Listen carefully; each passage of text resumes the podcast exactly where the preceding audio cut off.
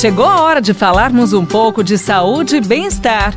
Professor Saúde, com Bel Espinosa e professor Antônio Carlos Gomes muita gente participando com a gente e eu quero aproveitar a onda dessa galera aí, aproveitar que passamos por um friozinho nesses últimos dias e fazer uma pergunta que estão comentando aqui com a gente. Olha só, em qual temperatura é melhor fazer o exercício? No calor ou no frio? Muito bem colocado. A melhor temperatura para o corpo humano fazer exercício é evidentemente a temperatura que está entre 20 a 24 graus. Tá? Essa é a melhor temperatura, não é a uhum. temperatura muito quente, não é fria, é, é bem saudável para o sistema respiratório, é bem saudável para o nosso corpo. Agora, temperaturas acima de 30 graus, 35, 34 graus, uhum. a gente já, já no, no, no exercício cria o chamado superaquecimento do corpo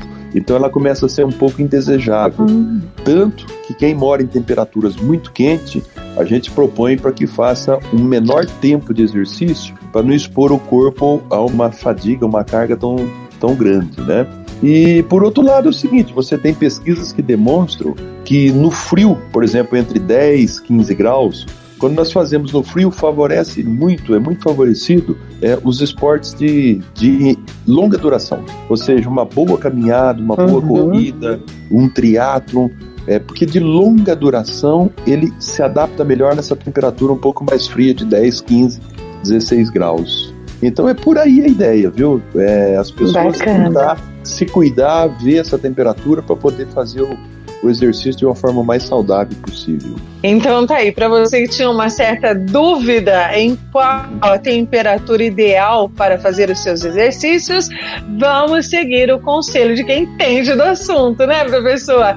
Muito melhor nessa temperatura entre o, o 20, 24 graus, né, professor Antônio Carlos? Essa, essa é a melhor temperatura para a gente fazer exercício. Então, obviamente, que nós vivemos, por exemplo, numa cidade, numa região que essa temperatura oscila muito, então é muito bacana um dia antes a pessoa dar uma olhada qual é a temperatura que, que terá uhum. no outro dia para ele poder, inclusive, se agasalhar, se vestir adequadamente para a prática do exercício. Show de bola!